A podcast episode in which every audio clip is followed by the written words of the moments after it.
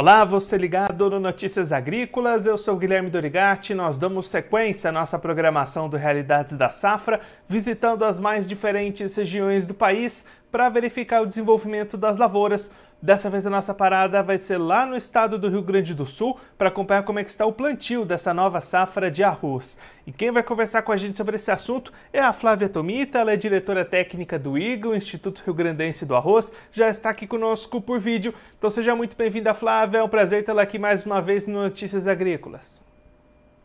Oi, boa tarde a todos. Eu que agradeço. É um prazer estar participando novamente.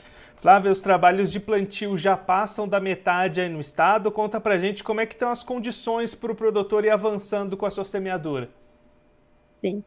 A, a intenção de semeadura uh, para essa safra ficou em 862 mil hectares, né? Uh, a gente passou dos 68% de área semeada, então dessa intenção de semeadura. Uh, a gente tem aí alguns problemas, até, até hoje, né? Tá chovendo uh, de forma regular, mas a gente está aí com a laninha, né? Ativa no estado, uh, no Brasil, aliás. e ela vem causando alguns problemas de chuvas irregulares, tá? Mas a princípio, isso, o, o produtor tendo o piso tão, estão semeando, a gente só fica um pouco temerário pensando como é que vai ficar uh, o problema de estabelecimento dessa lavoura se faltar chuva, né? Isso seria um problema para a gente.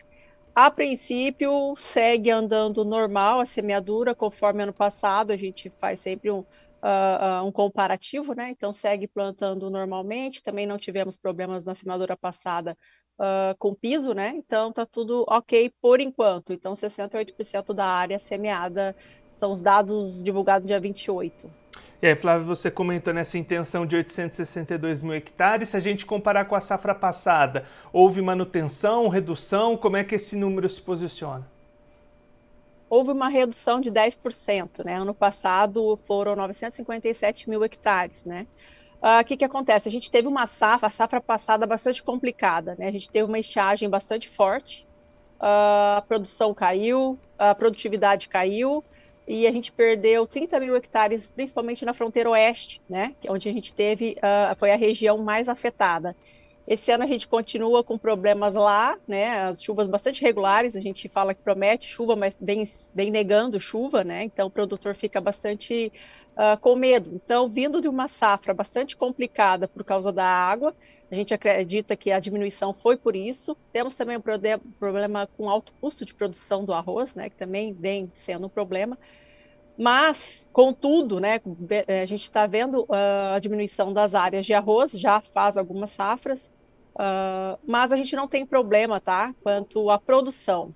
Né? Graças às pesquisas, ao manejo, é todo esse trabalho que o IRGA faz, a gente tem cultivares bastante produtivas, né, sendo semeadas. Na última safra, 66% do, da área semeada estavam com cultivares do IRGA, uh, ah, 55% eram 424 RI, que é uma cultivar nossa que é bastante produtiva. Então, apesar das áreas estarem sendo diminuídas, né, a gente tem uma estabilidade na produção por conta de tecnologias e cultivares bastante produtivas. É, Flávia, dentro dessa questão da produção, claro que ainda é bastante cedo, né? o plantio ainda está acontecendo, mas se tudo correr bem durante essa safra, qual que é o potencial de produção? O que, que a gente pode ter ocorrendo tudo bem de produção de arroz nesse ano? Olha, uh, acho que nossa, nossa última safra, que a gente não teve problema com chuva, a gente teve o recorde batido de produtividade, né? Que chegamos a 9 mil, quil, 9 mil quilos por hectare.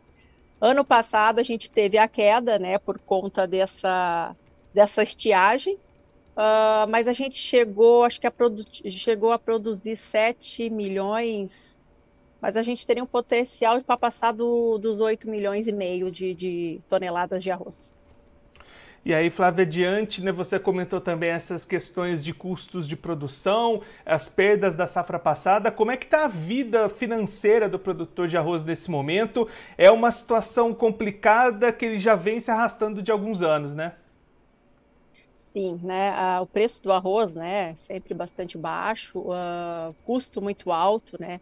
Ano passado, na última safra, né, do ano 2021-22, o IRGA fechou em 15 mil reais o hectare, ou seria, ou 93 uh, ah, reais o saco, né, de arroz.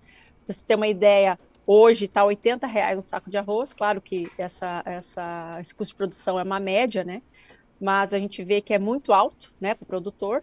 E a tendência do produtor, né, é diversificar, né? Tem produtores plantando soja, milho. Esse ano o IRGA começa a monitorar essas áreas, áreas de milho em, em várzea, né? É, de milho irrigado, uh, porque o produtor está procurando alternativas, né? Ele precisa se capitalizar e uma dessas medidas é a rotação com soja, com milho, com pecuária. Essa tá, esse está sendo o caminho do produtor para não abandonar as áreas uh, com a cultura do arroz. E Flávia, diante de todo esse cenário que a gente comentou, nesse dia 31 de outubro, que é o Dia Internacional do Arroz, o setor tem motivos para comemorar ou mais motivos para ficar apreensivo? Olha, acho que no momento a gente está bastante apreensivo, né? Quando diminui a área, custo, os custos muito altos, a gente fica bastante apreensivo. Acho que ah, o que se tem que comemorar a importância do setor, né, como um todo, a gente sabe que o arroz uh, tem, é, emprega mais ou menos 50 mil, uh, tem empregos diretos, né? 37 mil mais ou menos no campo e 15 mil na indústria. Então, acho que isso é um a comemorar. Uh, essas regiões né, do interior, as cidades que têm uh, produção uh, orizícola, né, também, todo o comércio, economia gira em torno desse se movimenta com essa renda desse trabalhador rural, né? Ah, e acho que a gente tem que comemorar que essa uh, pesquisa do IRGA, eu acho que essas cultivares que o IRGA vem trabalhando sempre, quanto mais produtivas, né, a gente vai conseguir produzir mais arroz e menos área. Uh, o IRGA também só lança cultivares resistentes, pensando aí em cultivares é, que, com maior sustentabilidade para o meio ambiente, com uh, baixa aplicação dos fungicidas também, isso também vai garantir ali na ponta uh, um grão né, sem resíduo de químicos. Então, apesar de passar com uma situação complicada em relação a preço e custos, né, eu acho que a gente ainda tem que comemorar, né, que a gente consegue avançar bastante com pesquisa, com tecnologia, com manejo, e que o IRGA ainda é uma referência aqui no estado e nacional e mundial em relação à pesquisa de arroz. Então ainda temos o que comemorar, sim. Flávia, muito obrigado pela sua participação, por ajudar a gente a entender todo esse cenário, não só da safra atual que está sendo plantada, mas também, de uma maneira geral, como é que está o setor do arroz nesse momento aqui no Brasil. Se você quiser deixar mais algum recado ou destacar mais algum ponto que você acha importante, pode ficar à vontade. É, é eu acho que a gente pensa, né, uh, no arroz, a gente fica aqui bastante apreensivo, Uh, mas eu gostaria de dizer aos produtores, né, que se depender do IRGA, dos trabalhos que a gente tem de pesquisa e extensão, a gente vai estar sempre correndo e pensando no produtor. Uh, essa questão da diversificação, a gente sabe que é um movimento que não tem mais volta. O IRGA está trabalhando com o projeto milho esse ano, vai fazer levantamento do milho. Uh, o IRGA tem bastante pesquisa já nessa área.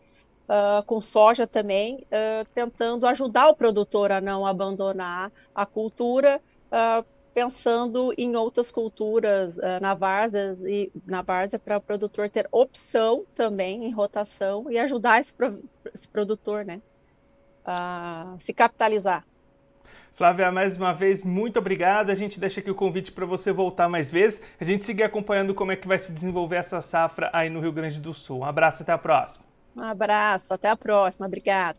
Essa a Flávia Tomita, ela que é diretora técnica do IGO, Instituto Rio Grandense do Arroz, conversou com a gente para mostrar como é que estão as atividades dessa atual safra de arroz lá no Rio Grande do Sul, também um pouquinho de como é que está o cenário do setor arrozícola aqui no Brasil. A Flávia destacando trabalhos de plantio, passando dos 68% neste momento, da área estimada em 862 mil hectares, o que é 10% a menos do que foi registrado na safra passada. Entre os fatores para essa redução, a Flávia citando o alto custo de produção e os problemas com a produtividade registradas na safra passada, depois do grande período de seca que prejudicou bastante as lavouras gaúchas de arroz. A gente acompanhou bastante de perto aqui no Notícias Agrícolas.